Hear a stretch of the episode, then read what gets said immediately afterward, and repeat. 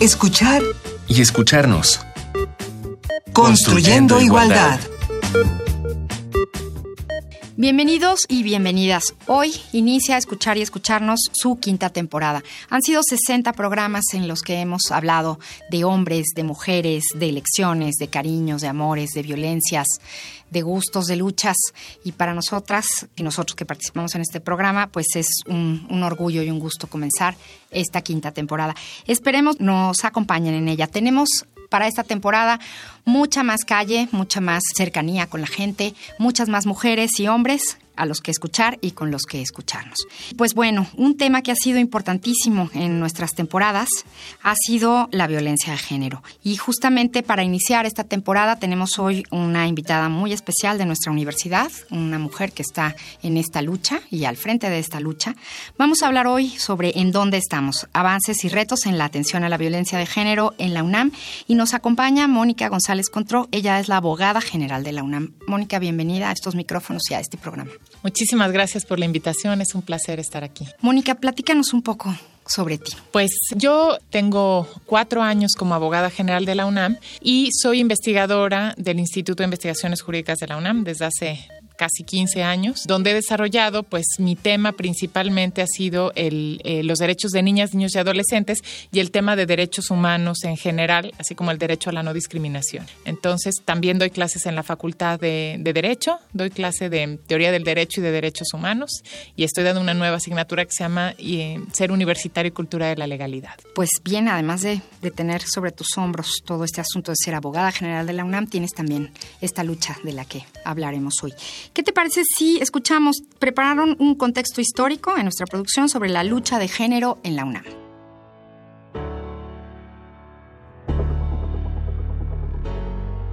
La Universidad Nacional Autónoma de México ha trabajado a favor de la igualdad de género desde principios de 2005 con la reforma del Estatuto General, creando la Comisión de Seguimiento a las Reformas de la Equidad de Género, que establece el principio de igualdad de condiciones entre mujeres y hombres en la UNAM. Con ese objetivo, en 2013 se publican los lineamientos generales para la igualdad de género en la UNAM, resaltando la impostergable necesidad de detectar, atender, prevenir y erradicar la violencia de género o cualquier forma de discriminación. En 2016 se publica el acuerdo del rector que establece políticas institucionales para la prevención, atención, sanción y erradicación de casos de violencia de género en él se compromete al funcionario universitario y a las autoridades no solo a atender y sancionar debidamente cualquier caso de violencia, sino a realizar acciones de prevención, difusión y evaluación en contra de esta. Ese mismo año se publica el Protocolo para la Atención de Casos de Violencia de Género en la UNAM, una herramienta emitida por la Oficina de la Abogada General de la UNAM que establece una serie de directrices a las instancias a su cargo para recibir y dar seguimiento a las quejas por violencia de género en la universidad.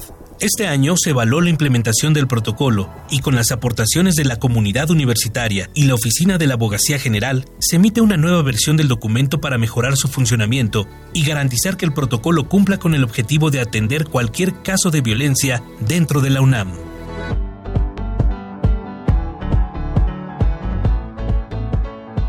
Bueno, Mónica, pues esto es un, poquito, hicimos historia para saber en dónde estamos parados, paradas ahora en esta lucha. Entonces, ¿qué te parece si nos cuentas de este primer protocolo? ¿Cómo, ¿Cómo inicia este primer protocolo? Que ahora ya cambió, platicaremos después de eso, pero ¿cómo comienza el asunto del protocolo en la UNAM? Pues mira, digo, como sabemos y como hemos escuchado, el tema de la igualdad de género en la UNAM no es un tema nuevo, es un tema que lleva mucho tiempo y que ha tenido muchos hitos en la historia de la universidad, pero particularmente a raíz de que eh, el actual rector toma posesión, eh, el doctor Enrique Graue Vigers, uno de los temas fundamentales de su gestión era precisamente el protocolo para la atención de los casos de violencia de género, que ya se había venido trabajando, digamos, no empezamos de cero, teníamos algunos antecedentes, pero no se había, digamos, concretado ni dado a conocer. Entonces, hace tres años, el 29 de agosto, la UNAM se adhiere a la plataforma He for She de ONU Mujeres y en este contexto de una serie de, de compromisos de la universidad a favor de la igualdad de género, se da a conocer este protocolo para la atención de los casos de violencia de género, que lo que hace este protocolo es sistematizar toda la legislación universitaria, lo que ya existía, en un solo documento que principalmente obliga a los operadores del subsistema jurídico, es decir, a los abogados y abogadas de la UNAM, pero que además sirve como una herramienta de difusión de las instancias competentes en la universidad para conocer de denuncias de violencia de género y que a tres años de distancia podemos decir con toda claridad que sí sirvió como una herramienta, en primer lugar, para visibilizar el problema, ¿no? Para dar, pues, a conocer que esto existe, existe en todo el país, pero que la universidad, desde luego, no es ajena, y para ir generando una cultura de la denuncia que permitiera principalmente a las mujeres, aunque no es solamente un protocolo dirigido a las mujeres, pero principalmente las mujeres son las eh, principales víctimas de violencia de género y se han acercado a presentar quejas y denuncias con base en este instrumento y en esta gran campaña de, difusión que se hizo sobre eh, el procedimiento a seguir en la UNAM. Y bueno, en estos últimos años hemos vivido en la UNAM una serie de movilizaciones y de demandas públicas importantes, muy serias. ¿Cómo han incidido todas estas cosas en, en el proceso del protocolo y se han tomado en cuenta, se han acercado las personas que hacen estas demandas? ¿Cómo se ha vivido el protocolo con respecto a esto? Sí, es muy interesante esto que dices porque dentro de, de contextos de movilizaciones sociales, digamos, en el, digamos, en el, en el país, permíteme decir también en el mundo, pero también dentro de la UNAM, el tema de la violencia de género siempre está presente. Ha habido movimientos, ¿no? Claramente el Me Too, ¿no? Que han sido como específicos en, en violencia de género, pero en los movimientos sociales en general siempre este tema ha estado presente como una demanda hacia la autoridad de actuar y de hacer algo, ¿no? Entonces, esto desde luego también ha ocurrido en la universidad y ha habido pues distintos grupos de muy diversa índole, ¿no? Desde grupos de académicas, grupos de jóvenes, de estudiantes que han justamente colocado el tema de la violencia de género y la denuncia como uno de los de agenda prioritaria. Yo creo que esto tiene que ver precisamente con pues una mayor visibilización de la problemática y una eh, pues decisión no valiente pues de muchas mujeres en, denunciar. Y esto desde luego llevó y en la misma puesta en marcha del protocolo llevó pues hacer una revisión del instrumento, particularmente a los dos años de, pues, de su funcionamiento, de haberse dado a conocer y como resultado de muchos ejercicios, porque por un lado pues hubo demandas de los estudiantes muy claras, de alumnas principalmente, pero también de alumnos, pero también hubo diversos ejercicios en donde nos, fuimos allegando de información con académicas, con personas expertas en violencia de género y de la misma experiencia que fuimos adquiriendo nosotros en, en dos años de recibir denuncias, pudimos valorar y pudimos hacer, digamos, como un corte de caja para ver qué era lo que sí estaba funcionando bien, qué era lo que no estaba funcionando, que había que modificar y algunas cosas que también fuimos nosotros puliendo, digamos, o mejorando a lo largo del tiempo, que ahorita podemos hablar de ellos, ¿no? Que en un principio habíamos tenido una idea, por ejemplo, el tema de los procedimientos alternativos, que teníamos pues una intuición de que esto podía funcionar, los procedimientos alternativos con enfoque de justicia restaurativa, ¿no? Que podía ser una buena herramienta en determinados casos excluyendo siempre la mediación, ¿no? que eso sí fue muy claro desde el principio, pero fuimos con base en la experiencia, perfilando cómo debían ser estos procedimientos alternativos, quiénes deberían llevarlos a cabo y eso fue algo también que se modificó en la segunda versión del, protocolo que se dio a conocer hace algunos meses y que me parece que eh, pues, eh, tiene una mejora sustantiva. ¿no? Entonces, podríamos hablar de un, no sé si sea correcto lo que te voy a decir, pero de un protocolo vivo. Completamente. Un protocolo vivo, un, un instrumento dúctil por eso es que nosotros no quisimos hacer, nos, nos, nos cobija, digamos, todo esto tiene sustento jurídico en un acuerdo del rector, que ese sí es una herramienta, digamos, normativa. Pero el protocolo, a mí me gustó, alguien me dijo alguna vez que el protocolo servía para reducir la discrecionalidad de las autoridades. El protocolo es, no es algo que tenga que pasar por, digamos, eh, un proceso legislativo complejo, sino que se puede ir modificando a lo largo del tiempo. Esa fue precisamente la idea desde un inicio y eso es lo que hemos estado haciendo en estos años precisamente porque no teníamos antecedentes de un instrumento de esta naturaleza, pero tampoco de una visibilización del problema tan importante en todo el país y en todas las universidades. Entonces, en ese sentido, creo que la UNAM fue pionera en proponer este instrumento y en, echarlo a andar y en, también irlo modificando de acuerdo pues con las necesidades que que el mismo funcionamiento del protocolo fue marcando. Bueno, pues en esta quinta temporada también tenemos nuestra bonita costumbre de la recomendación musical. Mónica, cada programa elegimos un tema musical que tiene que ver con lo que estamos hablando. Entonces, mira, te invito. Hoy vamos a escuchar a el grupo Pupil-Les. Es rap electrónico y feminismo, son sus señas de identidad. Este grupo nace en 2014 en Valencia. Con su primer trabajo, Brujas de Luto, realizan cerca de 60 conciertos en Valencia y Cataluña. Las Silenciadas es su segundo trabajo. Y justamente vamos a estrenar un nuevo tema de Pupiles, se llama Colps de Puni. Golpes de Puño. Esta canción está en catalán y puso banda sonora a un cortometraje con el mismo título y está centrado en las agresiones verbales sufridas por las mujeres en el espacio público. Escuchemos. Tira la mirada espantada caminant. Té por a la nit, carrers mal il·luminats. Escolta xiular dèbil, cada cop més prop. Apreta el pas de pressa com si anares a galop. Des d'un cotxe al semàfor la conviden a pujar. Són dos homes somrient-li, dient-li obscenitats. Ella baixa el cap, a casa vull arribar. Respondria el que pense, però la nit em fa fredat. Al dia següent continua el seu malson. Des d'un bar la criden, mamita que bombón. Eres un bellezón, vas siempre sola. Quieres tomar algo conmigo a deshora. Rebufa i s'angoixa, torna a baixar el cap. Apreta fort el puny, tan fort que es fa una rap. Anava a treballar, no ha pogut evitar canviar-se de vorera i enfadar-se per creuar. Pols de puny, fugir de la gàbia. Pols de puny, per vèncer la infàmia. Pols de puny, que et calme la ràbia. Pols de puny, pols de puny. Pols de puny, fugir de la gàbia. Pols de puny, per vèncer la infàmia. Pols de puny, que et calme la ràbia. Pols de puny, pols de puny. Silenci, no vull cap opinió si em maquilles perquè vull no per les vostres ovacions. La meua vestimenta no justifica l'agressió. Si crides quan jo passe és violència i opressió. El meu cos la meua pàtria i la defensaré. Qualsevol intrusió la respondré amb ungles i dents. Cansada de mirar cap altre lloc. Estic tan enrabiada que no puc fer oïts sords. Cap a casa, no vull ser valenta, vull ser lliure, vull escriure. Que tinc motius per viure i a l'assetjador el farem fora, ja està bé. No tindreu cap poder sobre mi, mai més. Ni avui ni ahir ni mai, en plan et faré front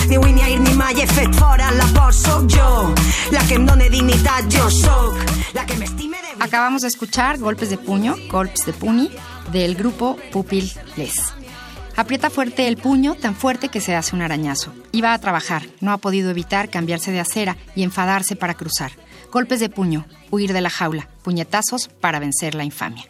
Pues la vida diaria en el en la calle, en el transporte, en el país, en el mundo y en la universidad. La vida diaria de muchas mujeres y de muchas personas. Como lo mencionaste, este protocolo no es únicamente para, para mujeres. Así es. Esta es nuestra propuesta musical del día de hoy.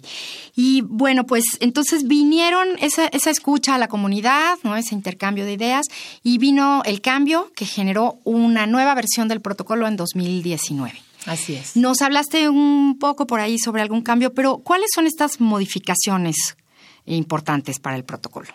Mira, creo que la más, la más importante es el tema de la temporalidad. Inicialmente habíamos planteado que iba a haber un plazo de un año a partir de que hubieran cesado los, eh, los, hechos de violencia de género para presentar la denuncia. Y era una demanda prácticamente unánime que un año era insuficiente completamente para procesar el acto de violencia de género, tomar el valor de denunciar, en fin, ¿no? Por todo lo que vive una víctima. Entonces, se eliminó esta temporalidad en el protocolo y, en principio, ya no hay ningún tipo de restricción para presentar por hechos ocurridos en el pasado. Ciertamente tenemos que contextualizarlo, pues que el derecho administrativo, por ejemplo, o el derecho laboral nos pone ciertos plazos para hacer acciones legales, pero para denunciar no hay absolutamente ningún plazo. Y esto O sea, ha sido muy nada de positivo. Cinco No, años, ocho años. no, y aquí partimos nosotros también de una premisa, que esa sí la tuvimos claro desde el principio, que si bien no todas las denuncias pueden terminar en una sanción, como la víctima muchas veces quisiera,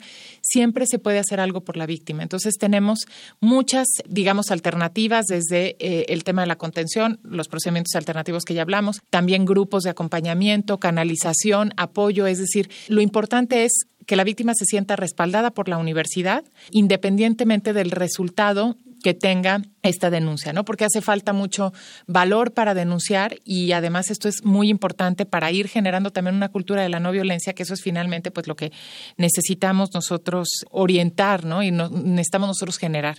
También, bueno, hubo algunas otras modificaciones ya había mencionado yo lo de los procedimientos alternativos con enfoque de justicia restaurativa, que esto eh, también en estos dos años, ¿no? En que eh, nos fuimos adentrando en el equipo a este tipo de prácticas, ¿no? Es cómo restituir a la víctima en lo que se dañó, ¿no? A partir del acto de violencia de género. Entonces tenemos desde eh, círculos de paz, tenemos también muchas veces procedimientos alternativos de diálogo entre, entre agresor y víctima, cuando así lo permite. Hay casos en donde no se puede permitir esto, ¿no? Por ejemplo, si hubo eh, una violencia reiterada, si, si Agresión hubo, sexual. por ejemplo, cualquier tipo de conductas que puedan ser tipificadas como delitos, no. se puede hacer ningún tipo de procedimiento alternativo, aunque no sea la mediación. Cuando hay hacer acercamientos o tocamientos entre personas desconocidas, cuando la víctima es menor de edad.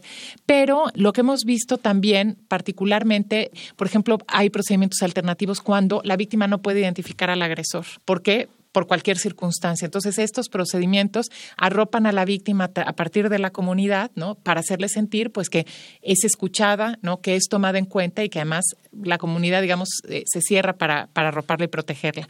Otra cosa tiene que ver con el principio de confidencialidad, que también se definió mucho mejor que el principio de confidencialidad obliga a las autoridades que tienen conocimiento del asunto. No se dejó tan abierto como estaba eh, inicialmente. O sea, que no se sepa quién está haciendo la denuncia, que no, eh, ¿qué es esto de? Que no se sepa, o sea, el principio, porque el principio de confidencialidad se había interpretado como que era una censura hacia las víctimas para poder dar a conocer su historia. Y entonces nosotros determinamos que la confidencialidad obliga a las autoridades. Las autoridades no pueden hablar ¿no? de quién presenta la denuncia. Ya, no pueden mencionar nombres. Que es diferente no que las denuncias anónimas. Sí. Que sí. eso sí, o sea, podemos pasar en un siguiente momento a, a hablar de esto, ¿no? Y también lo que implica la contención psicológica, porque nosotros en el equipo de la unidad de atención a denuncias tenemos dos, dos psicólogas que dan contención de primer contacto. ¿Qué significa esto? ¿no? Y esto también vino a, a, raíz de la práctica. Normalmente, cuando una persona va a denunciar, ¿no? una mujer, ¿no? Eh, en la mayoría de los casos, no puede presentar la denuncia inmediatamente. Entonces, primero tiene que haber una contención ¿no? que narre su historia, que pueda reconocer como la agresión. En fin, es toda una eh, serie de procesos. Y después ya un poco más, este, eh, después de esta contención, ya está en capacidad para presentar la denuncia, ordenar los hechos, hacer una narrativa que nos permita sustentar un acto. Y lo que implica el acompañamiento al Ministerio Público, que también se definió mucho mejor que cuando hay un acto y la víctima quiere denunciar, entonces se le puede acompañar. La universidad no puede representar a las víctimas, no, no puede constituirse en su abogado defensor, pero sí puede acompañarlo y tenemos además una estrecha colaboración con la Procuraduría para que les den atención inmediata y que puedan, si ya se hizo el acta, pues que puedan este, con esa misma información para evitar la revictimización. La universidad no puede encarcelar, no puede eh, dictar sentencias, no nada, pero puede acompañar muy de cerca a la víctima. Efectivamente. Porque no está en sus penal, funciones, claro. no está en las funciones de la universidad. Efectivamente. Y hacia adentro, ¿no? Sí hay que distinguir muy bien que uh -huh. eh, sí puede sancionar en lo laboral o en lo académico que el proceso, digamos, al interior de la universidad y al exterior no tiene nada que ver,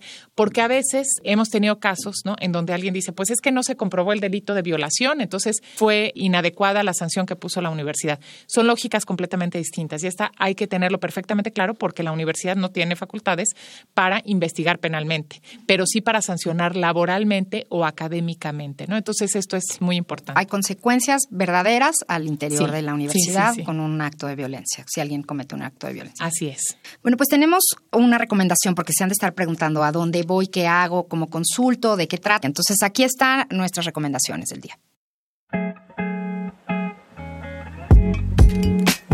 lograr una mejor convivencia dentro de la universidad, libre de violencia y promoviendo la equidad de género es un trabajo en conjunto. Iniciemos informándonos con los siguientes textos. 1. Protocolo para la atención de casos de violencia de género en la UNAM. Este protocolo se publicó en 2016, labor que se llevó a cabo por la Oficina de la Abogacía General de la UNAM. 2. Manual para la atención de casos de procedimiento alternativo en la Unidad para la Atención de Denuncias. Este documento tiene por objeto brindar certeza jurídica a las personas usuarias de los procedimientos alternativos en la UNAM y facilitar la coordinación de las actividades relacionadas con estos. 3. Lineamientos generales para la igualdad de género en la UNAM. Aquí encontraremos los distintos modos de violencia que se pueden ejercer y denunciar en la universidad, todo dentro de un marco legal. Accede a estos documentos desde tu buscador y descárgalos en PDF.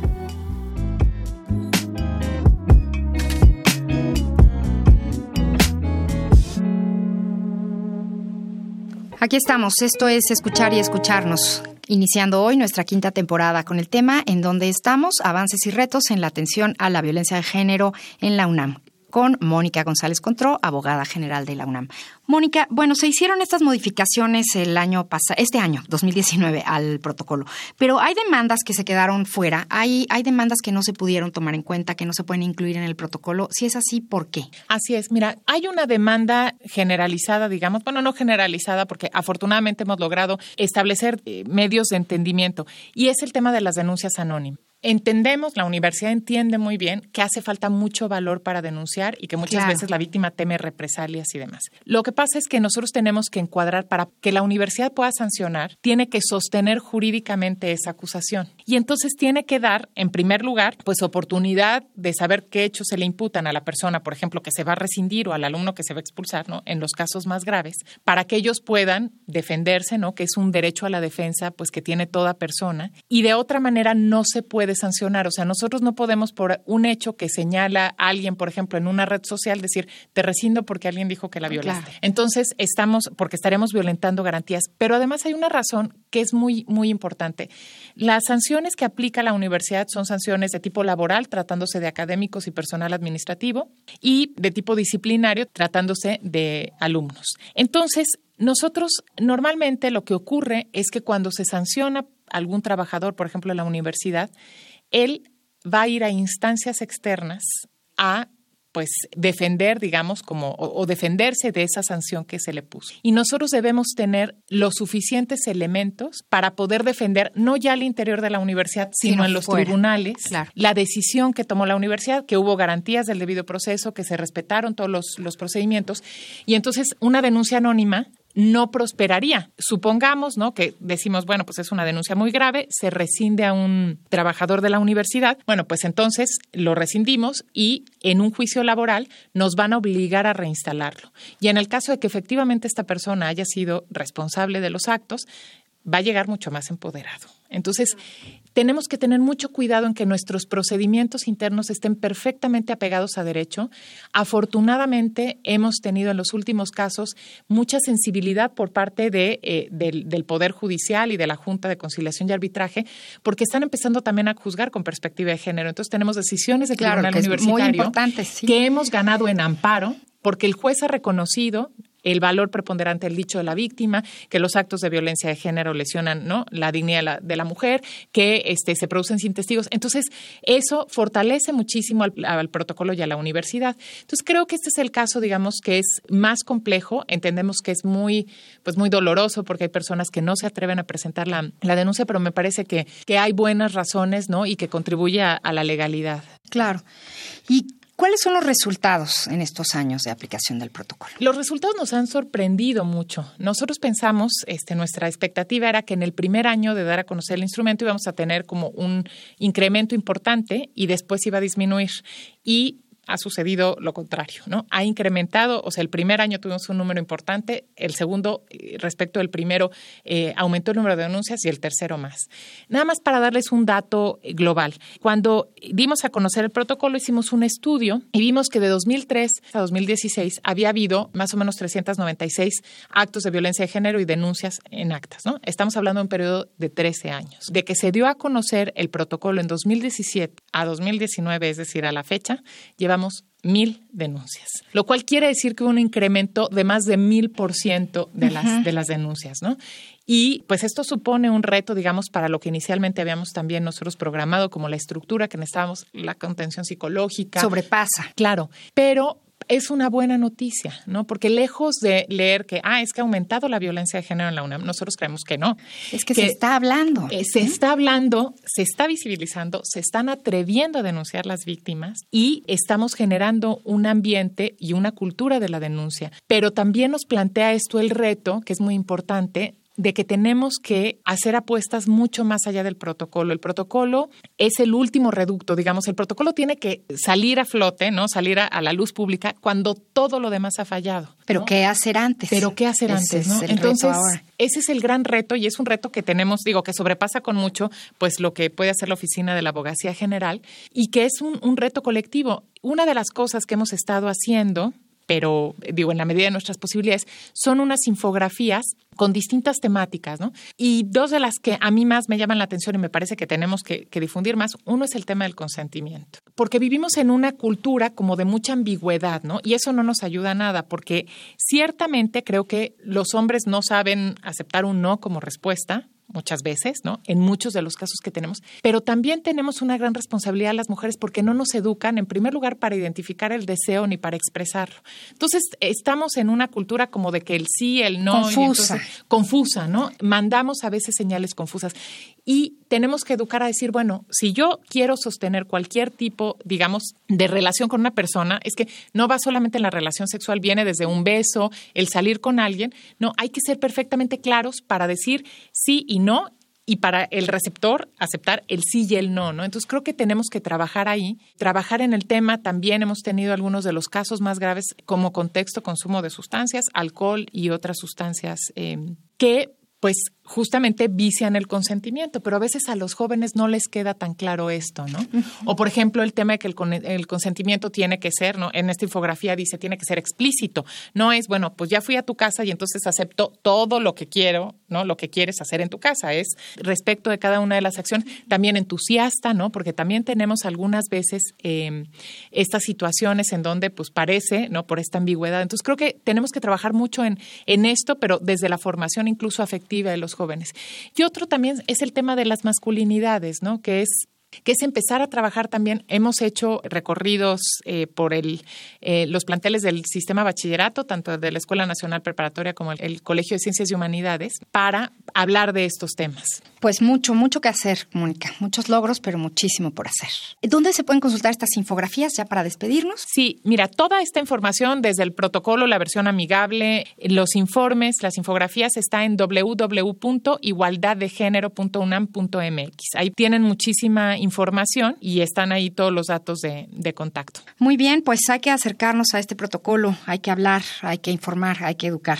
Este protocolo está hecho por y para las y los integrantes de nuestra comunidad universitaria conozcámoslo. Muchísimas gracias, Mónica. Al contrario, muchas gracias. Pues hoy comenzamos con una nueva sección. Es importante qué se dice y cómo se dice. Así es que vamos a comenzar con un glosario de género y dejándoles una pequeña tarea.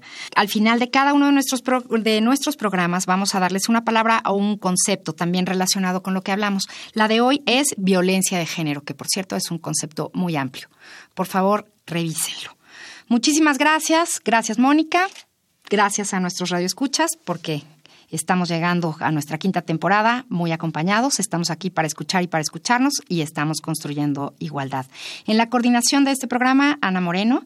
En las redes sociales del CIEC, Jorge Hernández. En la asistencia de producción, Carmen Sumaya. En la operación técnica, hoy Gustavo Valderas. En la producción, Silvia Cruz Jiménez. Y yo soy María Amalia Fernández. Nos escuchamos la próxima semana. Radio UNAM y el Centro de Investigaciones y Estudios de Género presentaron escuchar y escucharnos. Construyendo, igualdad.